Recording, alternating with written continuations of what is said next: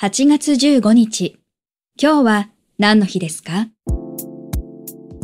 ?8 月15日は、水遁で平和を学ぶ日です。1945年の8月15日は、第二次世界大戦が終結した終戦記念日でもあり、現在まで続く平和の始まりの日でもあることから、愛知県犬山市で平和活動を行っている水遁の会が平和を学ぶ日に制定しました。水遁の会では子供たちに戦争や原爆の悲惨さを語り、戦時中に白米のご飯の代わりに出されていた水遁を食べ、平和の尊さを伝える活動を行っています。ちなみに戦時中、日本では雑穀で作られた水遁が食べられていましたが、小麦粉で作る本来の水遁のように美味しいものではなかったようです。今日は何の日？今日は水遁で平和を学ぶ日。